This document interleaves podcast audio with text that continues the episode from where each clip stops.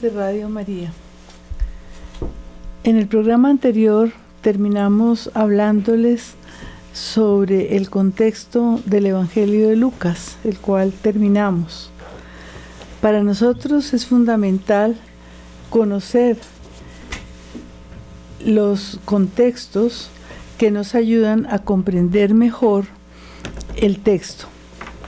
Vimos las diferencias de perspectivas que tienen los evangelistas, eh, que tiene el evangelista Lucas con respecto a Mateo y a Marcos. Estos, les decíamos, escribieron desde el contexto donde vivió Jesús, el contexto de Palestina, mientras Lucas tiene una visión mucho más universal. Eh, es importante que ustedes comprendan que para Lucas el contexto amplio desde el cual escribe es el contexto del imperio romano. Eh, y es interesante también que mientras Mateo y Marcos, por ejemplo, ustedes ven una de las, de las maneras de hablar que revelan estas perspectivas. Mateo y Marcos hablan del mar de Galilea, refiriéndose al lago de Tiberíades, el lago de Galilea, mientras para Lucas el mar el lago es el lago y el mar es el mar Mediterráneo. La perspectiva de Lucas es exterior a Palestina y es muy posible que su evangelio haya sido escrito en Roma. Hoy veremos el contexto de los Hechos de los Apóstoles, o sea, el volumen 2 de la obra lucana. Nos interesa muchísimo que ustedes comprendan y se fijen en la intención teológica del autor que busca hacernos comprender que el Evangelio de Jesús se encuentra indisolublemente unido a, a, la predicación, a la proclamación que hacen los discípulos del Evangelio.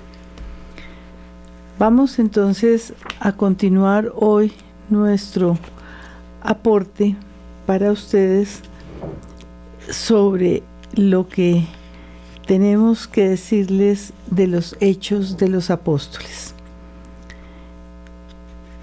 Este libro, como acabamos de decir, es parte de la obra conjunta escrita por Lucas, el Evangelio y la historia de la comunidad cristiana. Se puede afirmar que el libro de los Hechos no es solo continuación del Evangelio de Jesús, sino que ambas obras forman parte de un único proyecto teológico. Tanto que para comprender adecuadamente el Evangelio, hace falta que leamos también el libro de los Hechos. Y viceversa. El texto narra muchos hechos relacionados con la evangelización realizada por los primeros discípulos de Jesús, así como la vida de varias comunidades cristianas. Es muy posible que en sus em, investigaciones el autor haya contado con el aporte de tradiciones orales conservadas en las comunidades mencionadas en su relato. Para la composición de su segunda obra, debió usar tradiciones acerca de la actividad de Pablo, tradiciones protegidas y guardadas en las comunidades evangelizadas por el apóstol y sus colaboradores. Es muy probable que Lucas haya encontrado también fuentes escritas. Las situaciones que subyacen al Evangelio y al libro de los Hechos son muy diferentes. Para la composición de este último, es decir, del libro de los Hechos, no se encontraban relatos semejantes, como si se tenían, como les hemos dicho varias veces, del Evangelio. Vimos que Lucas se apoyó en el Evangelio de Marcos, vimos que había fuentes escritas, posiblemente la tradición de los dichos, la fuente Q.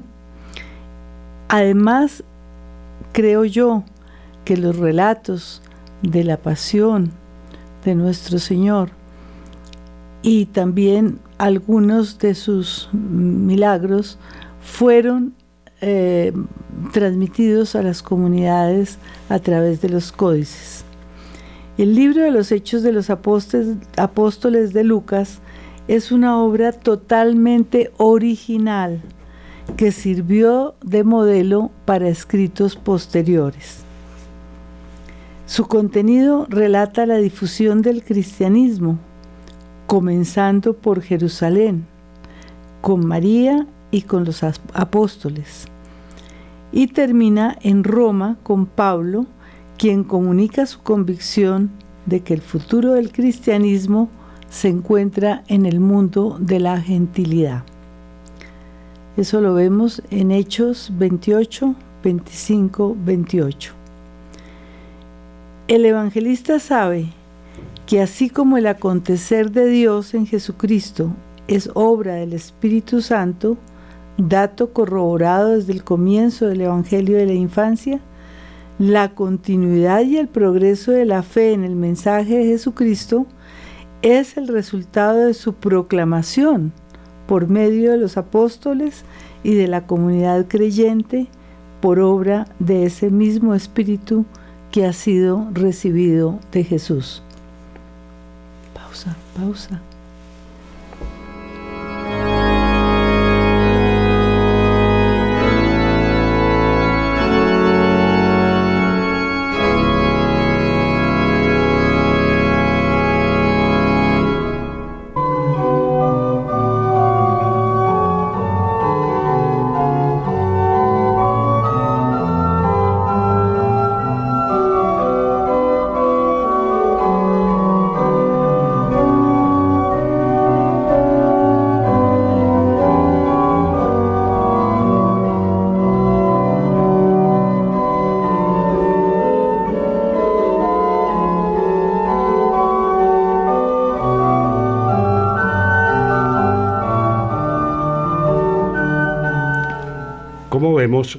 Lucas es el único de los evangelistas que compone una obra que da continuidad a su evangelio.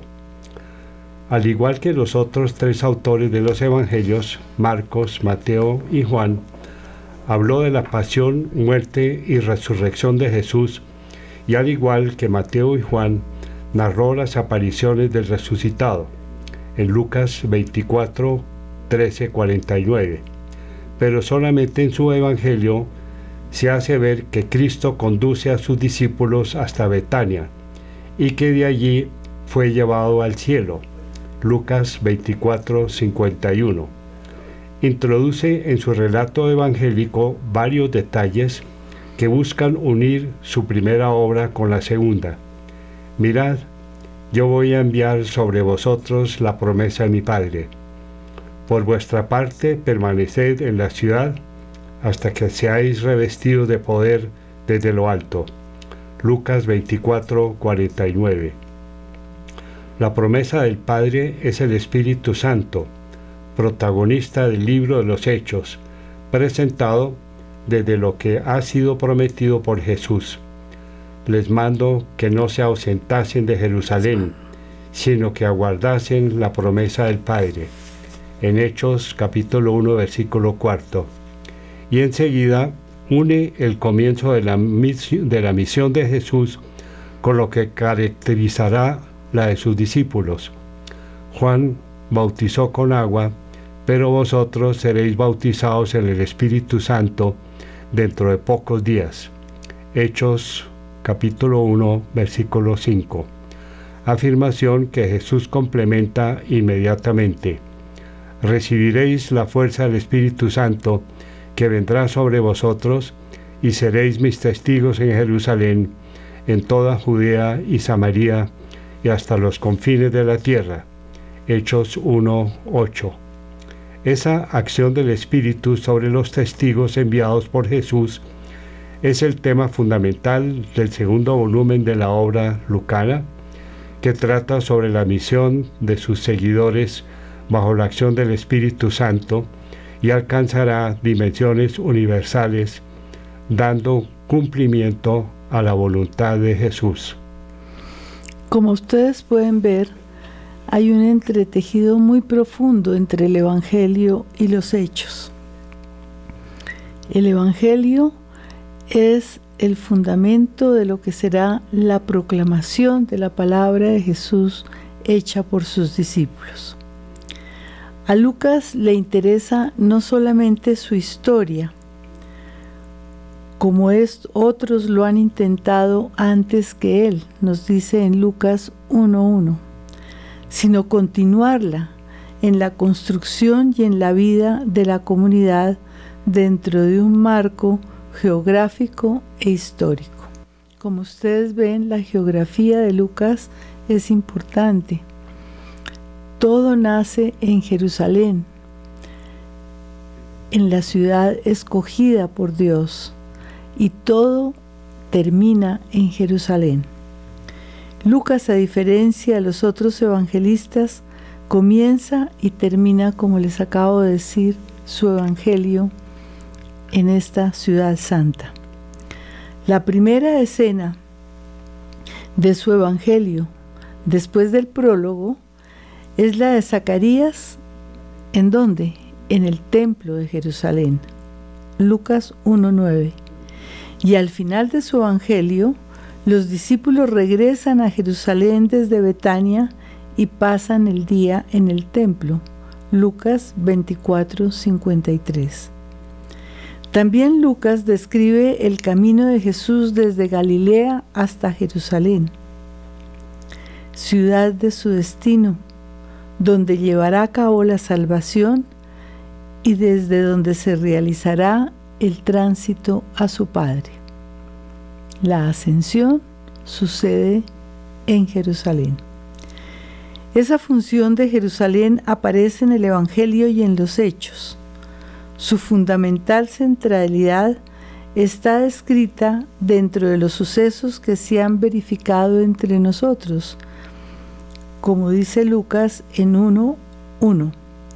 Sucesos que incluyen no solo lo que Jesús hizo y enseñó desde el comienzo, Hechos 1.1, sino también la propagación de la palabra de Dios encarnada en Jesús y proclamada por sus seguidores desde Jerusalén hasta el resto de Judea y Samaria y hasta los confines de la tierra. Hechos 8, 1, 5 y 26. Su difusión alcanza a Cesarea Marítima, Hechos 8:40, a Galilea, Hechos 9:31, a Damasco, Hechos 9.2, a Fenicia, a Chipre y Antioquía de Siria, Hechos 11.19, a las provincias romanas de Cilicia, Galacia, Asia, Macedonia y Acaya, y finalmente Roma hasta los confines de la tierra. Hechos 1, 8, 23, 11c y 28, 14. Fíjense ustedes en la importancia de la universalidad.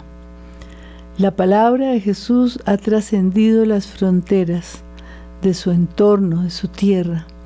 Ha llegado a casi todo el mundo civilizado. Finalmente llegará a España, de manera que era precisamente los confines de la tierra. Y hoy ha abarcado el mundo entero. Y nosotros, como proclamadores del Evangelio, somos responsables de su difusión. Pero eso no se hace solamente de palabra, sino viviendo el Evangelio de Jesús. El evangelista quiere hacernos ver que en su obra toda está orientada hacia Jerusalén.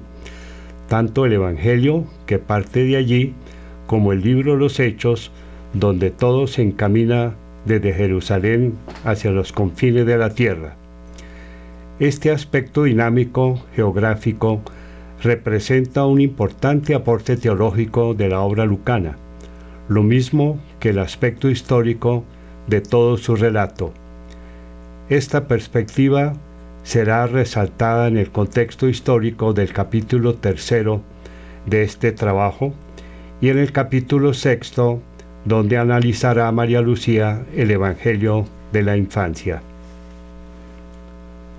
Lucas relaciona la vida, el ministerio y la trayectoria de Jesús con la historia romana y con la de Palestina.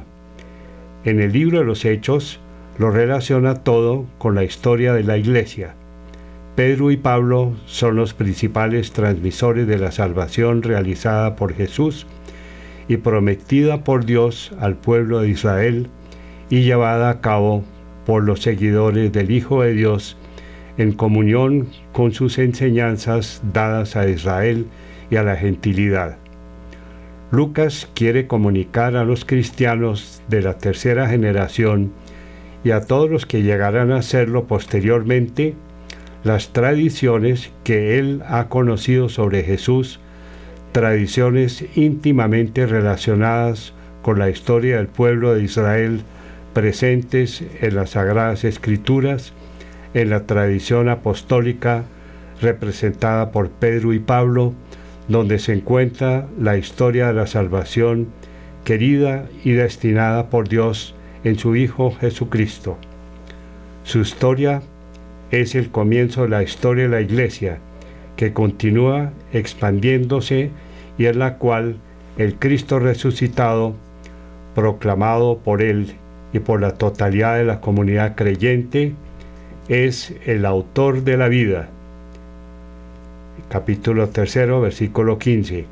Y el jefe y salvador de la humanidad, como aparece en el capítulo 5, versículo 31.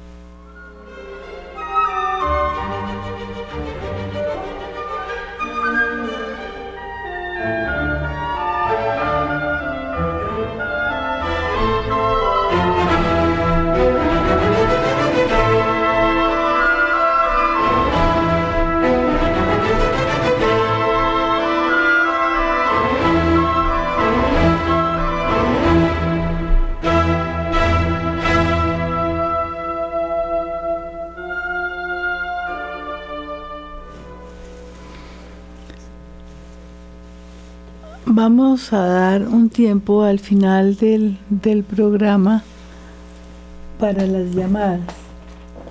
Si ustedes quieren hacer algún aporte, si quieren preguntar, eh, nos gustaría hacer esa pausa para las llamadas antes de comenzar el contexto del Evangelio de Juan. Pero antes vamos a ver la presencia de María dentro de la comunidad apostólica tal como aparece en el libro de los Hechos de los Apóstoles. Nos dice Lucas, entonces se volvieron a Jerusalén desde el monte llamado de los olivos, que dista poco de Jerusalén, el espacio de un camino sabático. Y cuando llegaron, subieron a la estancia superior donde vivían Pedro, Juan, Santiago y Andrés, Felipe y Tomás, Bartolomé y Mateo, Santiago de Alfeo, Simón el celote y Judas de Santiago. Todos ellos perseveraban en la oración con un mismo espíritu en compañía de algunas mujeres de María, la Madre de Jesús, y de sus hermanos. Hechos 1, 12, 14. Como ven ustedes, la comunidad permaneció unida. Ese eh, aposento alto, esa estancia alta de la que habla Lucas, es muy posible el mismo, que sea el mismo lugar en el cual Jesús celebró su última cena e instituyó la Eucaristía. fuente de nuestra comunión con Cristo. Lucas narra la partida del Señor Jesús al cielo y enseguida nombra a los principales miembros de la comunidad, quienes después de haber bajado del monte de los olivos, se reúnen en su casa de Jerusalén. La comunidad se encuentra formada por los once apóstoles.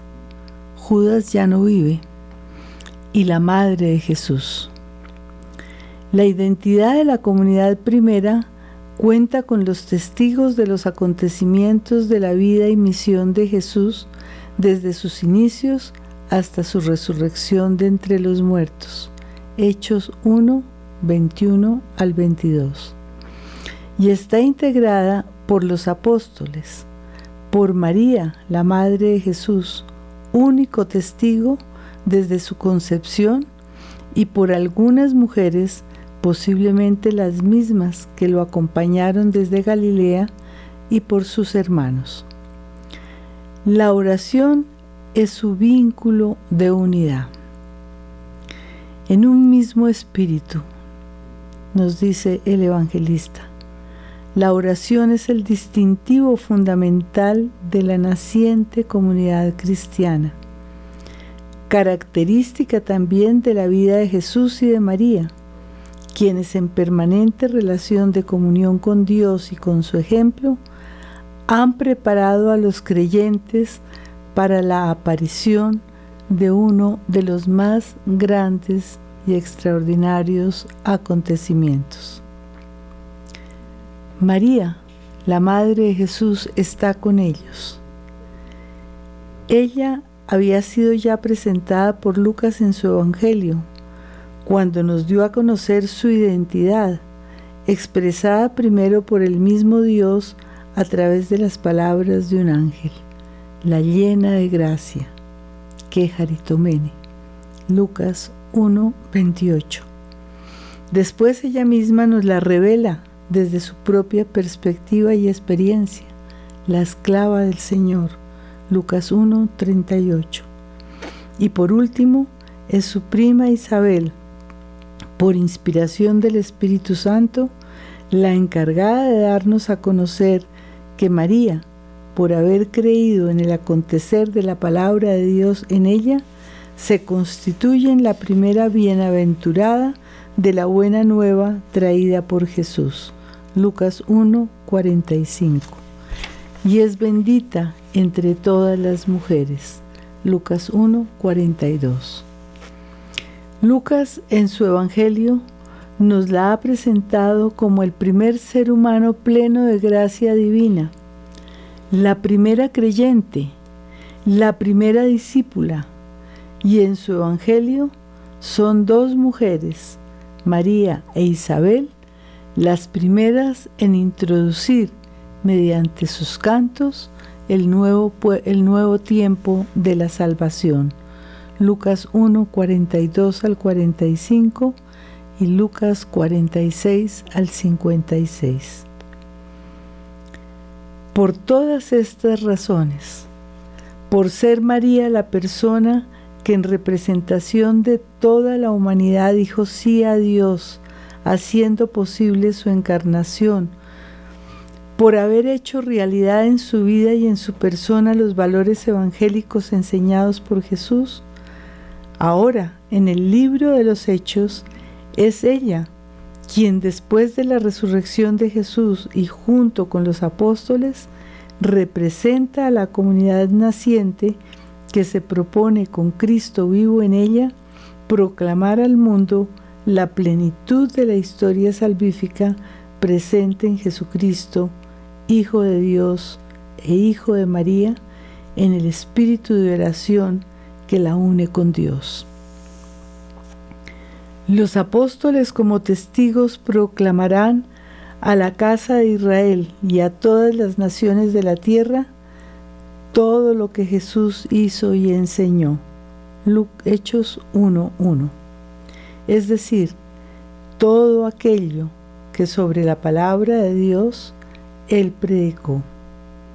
Predicarán en su nombre la conversión para perdón de los pecados a todas las naciones, empezando desde Jerusalén. Lucas 24, 47 al 48. A Lucas le interesa mostrar el dinamismo contenido en la propagación de la palabra de Dios dada a conocer a través de personajes diferentes a los judíos de Judea, para lo cual narra la actividad de Felipe en Samaria y en el camino de Gaza. Prosigue su narración refiriéndose a la manera como Saulo, el perseguidor de la fe, se convierte en testigo de Jesucristo. Pablo, transformado por el propio Cristo resucitado, se convertirá en el protagonista de la segunda parte del libro de los Hechos. De esta forma nos permite contemplar la acción de la gracia divina que transforma la vida del perseguidor. Este hecho es tan importante para Lucas que lo narra tres veces. En Hechos 9.1 al 19a, 22.1 al 16, 26.9 al 18. Su origen, el origen de este relato, proviene del propio Pablo, quien describe su experiencia también en sus cartas. Gálatas 1, 11 al 16, Prima Corintios 9, 1c, 15, 8, 10 y en Filipenses 3, 6, 8. Esta llamada de Saulo a convertirse en instrumento elegido por Cristo resucitado para llevar su nombre a los gentiles, a los reyes y a los hijos de Israel, sigue maravillando no solo al cristianismo, sino a toda la historia. Lucas nos narrará el camino del apóstol Pablo como evangelizador de los gentiles, su encuentro con Pedro y las inmensas dificultades que vivió para llevar la palabra de Dios hasta los confines de la tierra. La continuidad entre judaísmo y cristianismo, importantísima en la intención teológica de la obra de Lucas, es plamada a través del uso que éste hace del Antiguo Testamento para dar a conocer e interpretar el acontecimiento de Cristo expuesto también con un interés biográfico. Vamos a hacer una breve pausa y damos oportunidad para que quienes quieran llamar a hacer sus aportes o sus preguntas lo puedan hacer en este momento.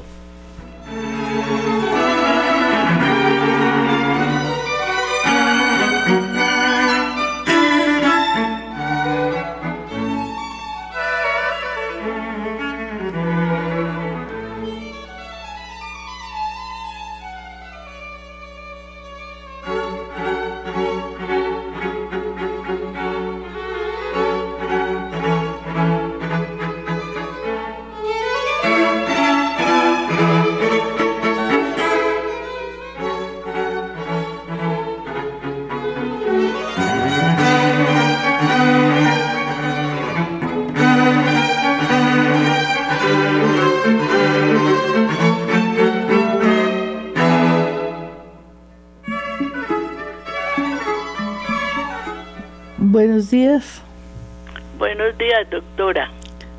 ¿Con quién hablo? Con Ligia. Ah, Ligia, ¿cómo está? Bien, doctora, yo maravillada de las de las esencias que veo yo que usted mm, me está dando a conocer. Eh, me pongo yo a pensar, es una cosa mía, ¿no? Que entre todos los evangelistas hay muchas diferencias de en la esencia de ellos y en la de Lucas nos dejó maravillado eh, la trascendencia que él quiere no solamente para los cristianos, los judíos, sino universal. Y nos toca a nosotros un poquito de eso que él quiso sembrar en todo el mundo y hay que ponerlo en práctica. Ese es mi, mi aporte hoy, pues, oyéndolos a ustedes que saben lo que están diciendo.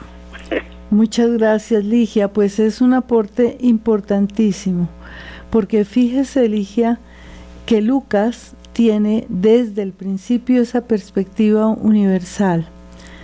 Él ya no vive solamente en Palestina, la tierra de Jesús, sino que desde esa experiencia y ese encuentro con el Jesús resucitado, Él vive la experiencia de tener que transmitir su mensaje al mundo entero. Y fíjese que el Evangelio ha llegado al mundo entero. Después de dos mil años, nosotros seguimos con la ayuda del Espíritu Santo proclamando esa llegada y esa presencia de Jesús en nuestras vidas, en nuestra iglesia, en nuestro mundo. Otra cosa importantísima de Lucas, y como usted decía, claro, los evangelios son diferentes, por eso les estamos explicando los distintos contextos desde los cuales ellos escribieron y los autores tan diferentes que son, cosa que también, en esencia, pues es el mismo mensaje, es el mensaje de Cristo que a través de su palabra está iluminando al mundo. Cristo resucitado, Jesús que vive para siempre, eternamente, que nos ha dado la oportunidad de divinizarnos porque Él es la encarnación de Dios. Pero fíjese que sí, como usted dice, los contextos y las perspectivas son distintas. Y Lucas nos da el grandísimo aporte de los evangelios de la infancia, que como lo vamos a ver en el segundo volumen, en el capítulo cuarto, ya podemos percibir que Jesús es Dios desde su nacimiento. Pero es muy interesante todo su aporte Ligia y que sirva para los oyentes, para que todos nos sintamos responsables de ser difusores de la palabra de Jesús. Muchas gracias. Buenos días. Buenos días, los saludos de acá del eje cafetero, Anselmo Caldas. Mi nombre es Ferney García. Mucho gusto, Ferney, me alegra mucho oírlo. Pues oiga, doctora, es primera vez que me pues tengo la oportunidad de hablar, de hablar con usted y pues yo sé que usted está acompañada de su esposo y, no sabe la alegría tan grande que me da porque pues yo también estoy vinculado acá a mi parroquia y colaboro ahí, pero doctora, yo le digo una de las cosas de que yo todo lo que es la historia de la iglesia, como ustedes están explicando ahí todas las diferencias, el nacimiento de, de los evangelios y todo, pues eso, esa parte pues yo yo la desconocía totalmente. Y en la forma tan didáctica, tan especial como usted, tanto como con su esposo, pues van desglosando los temas, pues eso es una riqueza muy grande porque es que nosotros desconocemos totalmente todo lo relacionado con el cristianismo, directamente con los evangelios, toda la forma como fueron escritos a las, a las comunidades en que, que llegaron, en que vivían, su parte social, política y todo eso, no, pues todo eso lo, lo, lo, desconozco. Y, y para no alargarme más, pues darle las gracias primeramente a usted, a su esposo y a Padre Germán que nos da la oportunidad, porque en realidad esto es una universidad en el aire. Esto, no, esto no se lo dan sino a uno ahí en Radio María y entonces muchas gracias, que Dios me la bendiga. Como vuelvo le digo, es de acá, nos, el eje cabetero, el pueblito se llama Ser Macalde. Y muchas gracias por escucharme, un abrazo, que Dios me la bendiga a usted a su esposo y a Radio María y pues sigas estudiando porque si ustedes siguen estudiando pues nos empiezan a nosotros. Un abrazo. Gracias Ferney. No sabes lo valioso que es ese aporte para nosotros y es un gran estímulo. Y sí, yo creo que todos nosotros los cristianos tenemos que conocer a fondo la palabra de Dios para podernos enamorar más de nuestra fe, de Jesucristo, de la Virgen y poder propagar la palabra como debe ser.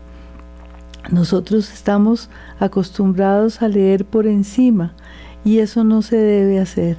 Tenemos que conocer ese tesoro inmenso que Dios nos coloca en las manos. Y a usted, Ferney, muchísimas gracias. Y esto que ha tocado su corazón es para que usted también se convierta en apóstol y difusor de estas verdades. Muchas gracias.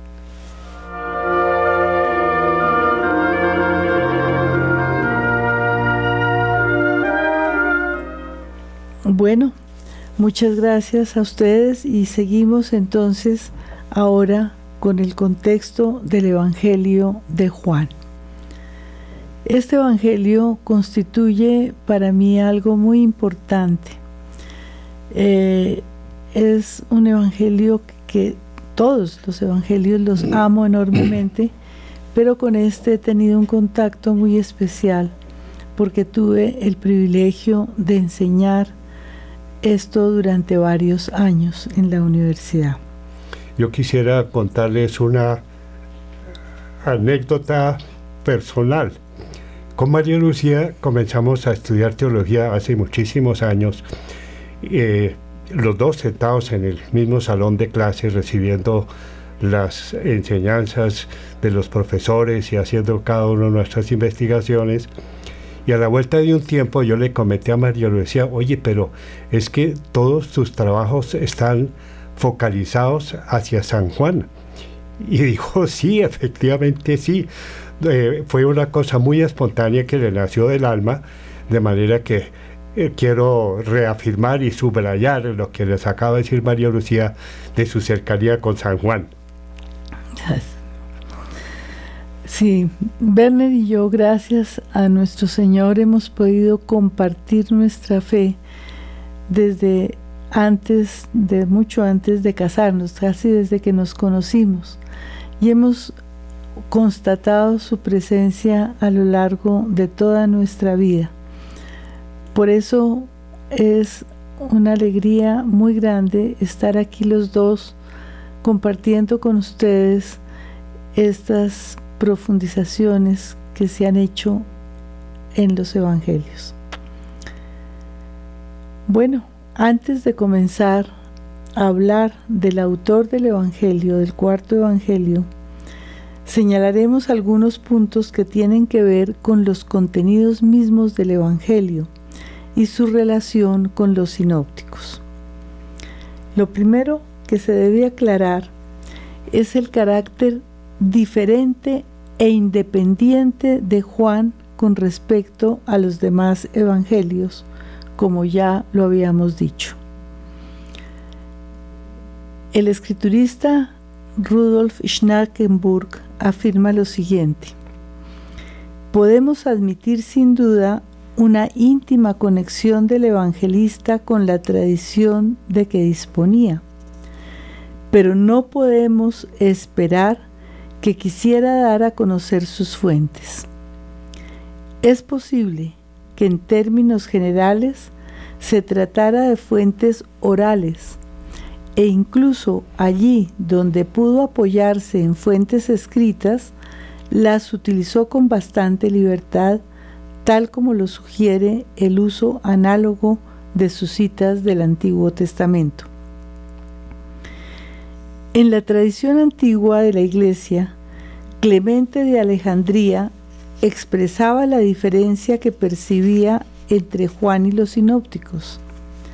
Decía que en estos últimos se revela el Evangelio somático y que Juan presentaba el Evangelio neumático.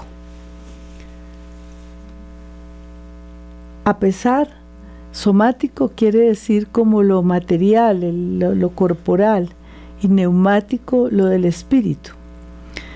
A pesar de no compartir yo esa descomunal oposición, ya que los sinópticos también apuntan a la revelación divina de Jesús y tienen un profundísimo mensaje teológico, sí tenemos que seguir admitiendo que el cuarto Evangelio, partiendo de datos históricos de la vida de Jesús, profundiza en ellos teológicamente y mira con profunda fe estos, estos acontecimientos para descubrir los pensamientos y designios divinos depositados en ellos.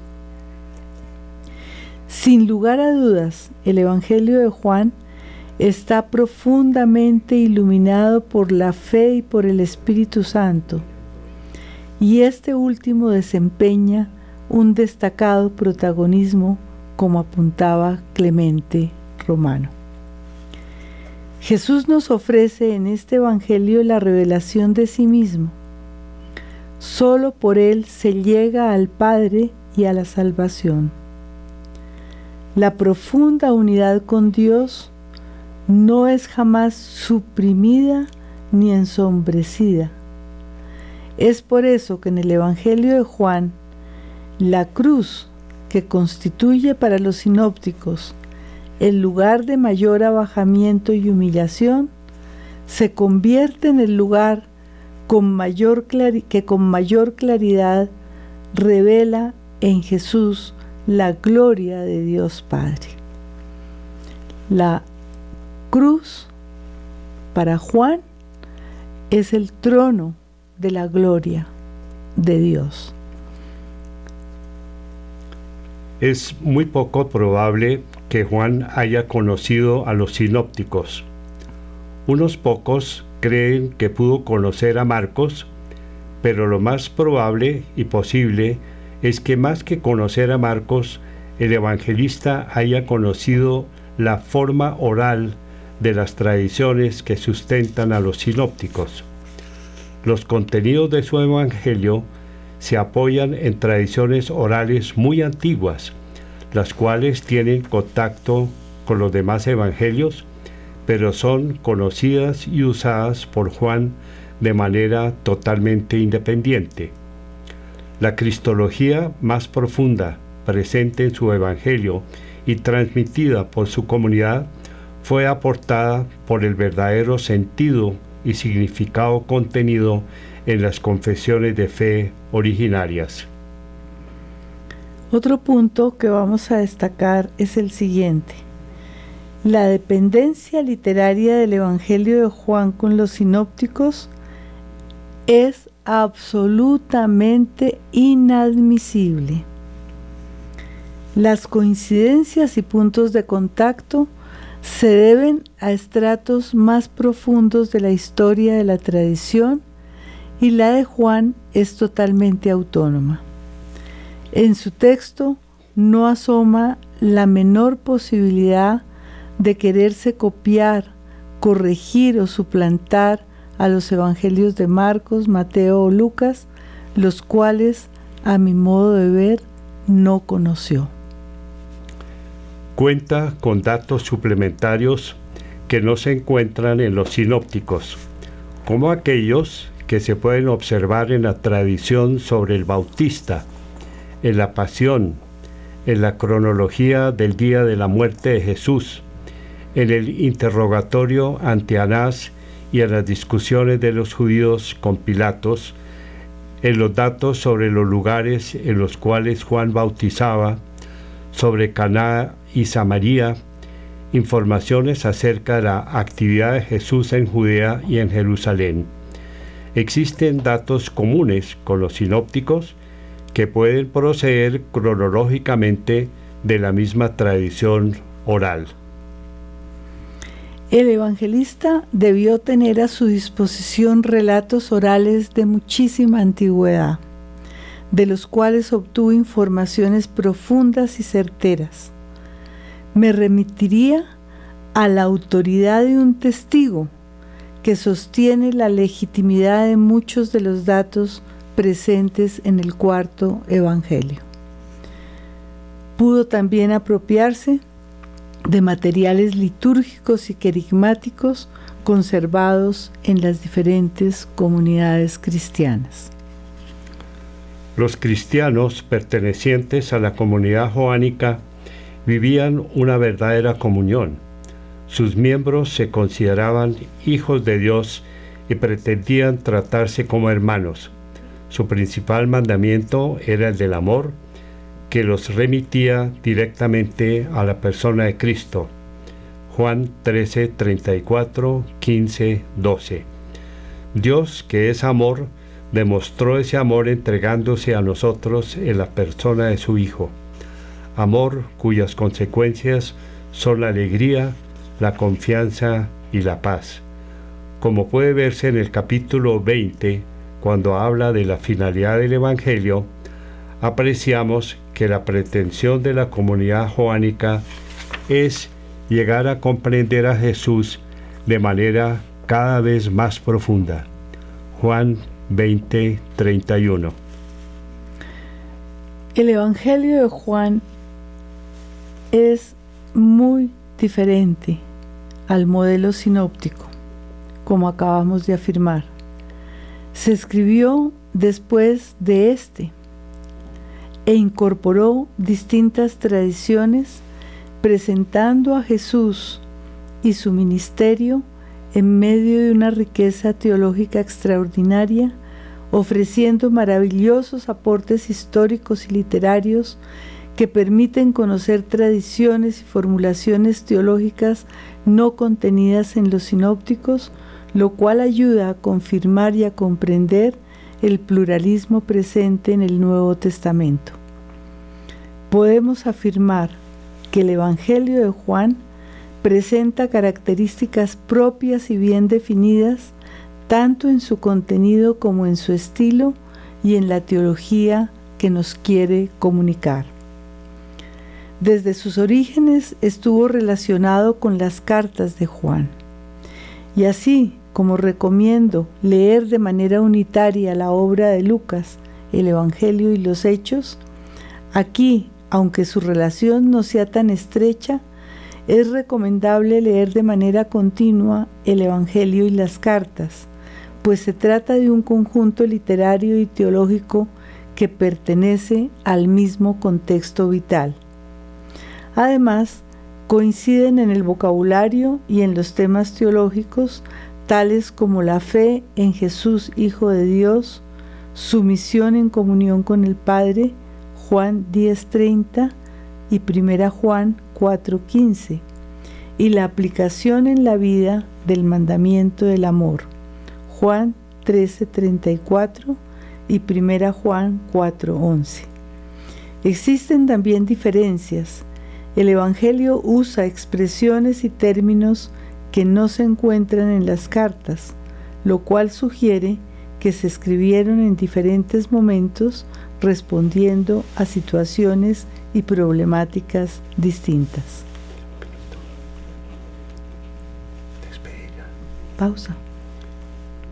¿No? Queda un minuto. Bueno, entonces me está diciendo Werner que nos queda un minuto, entonces lo aprovecho para desearles lo mejor, que por favor lean la palabra de Dios, que así como vamos contándoles los contextos de cada evangelio, vayan ustedes interesándose por ir leyendo poquito a poco.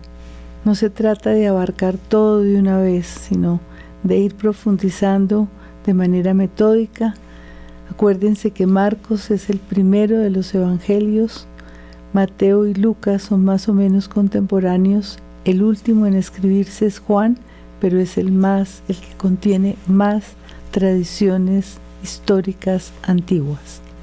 Bueno, muchísimas gracias y hasta el próximo miércoles si Dios quiere.